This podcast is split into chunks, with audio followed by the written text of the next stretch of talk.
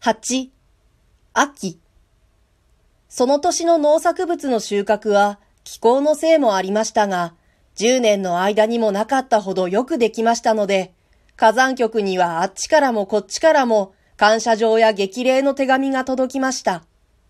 ブドリは初めて本当に生きた甲斐があるように思いました。ところがある日、ブドリがタチナという火山へ行った帰り、取り入れの住んでがらんとした沼畑の中の小さな村を通りかかりました。ちょうど昼頃なのでパンを買おうと思って一軒の雑貨や菓子を売っている店へ寄って、パンはありませんか？と聞きました。すると、そこには三人の裸足の人たちが目を真っ赤にして酒を飲んでおりましたが、一人が立ち上がって、パンはあるが、どうも食われないパンでな。石板だもな。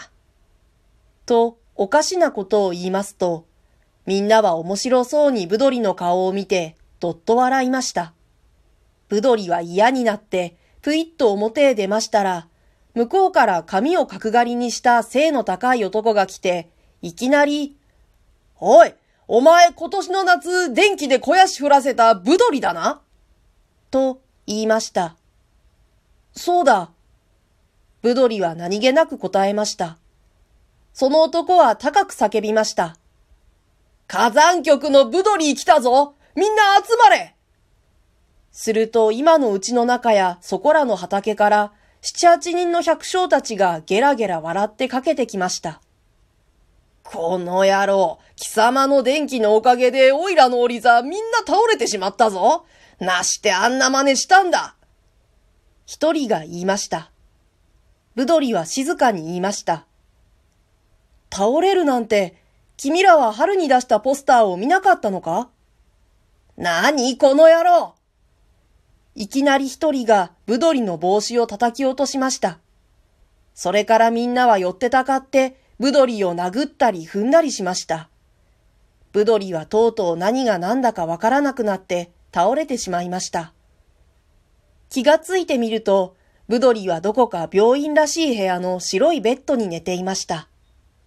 枕元には見舞いの電報やたくさんの手紙がありました。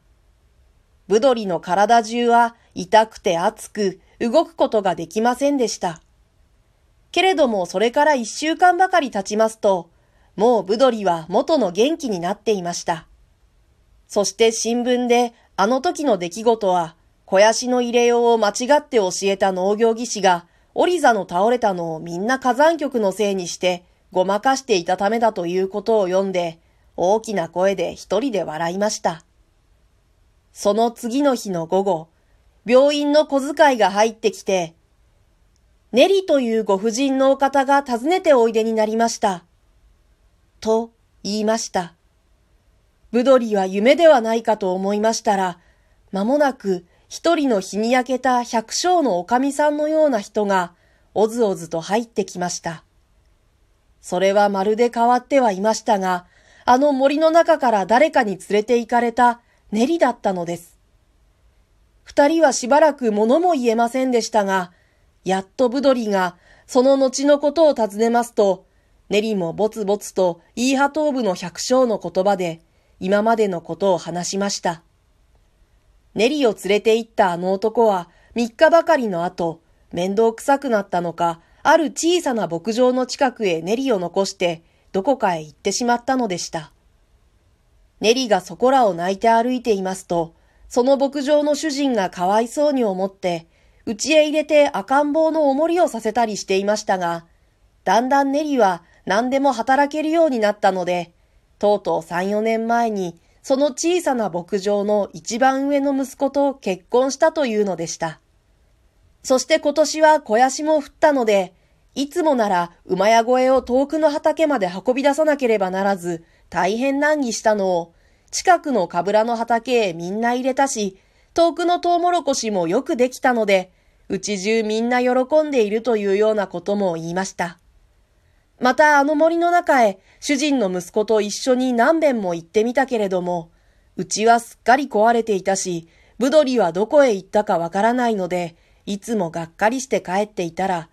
昨日新聞で主人がブドリの怪我をしたことを読んだので、やっとこっちへ訪ねてきたということも言いました。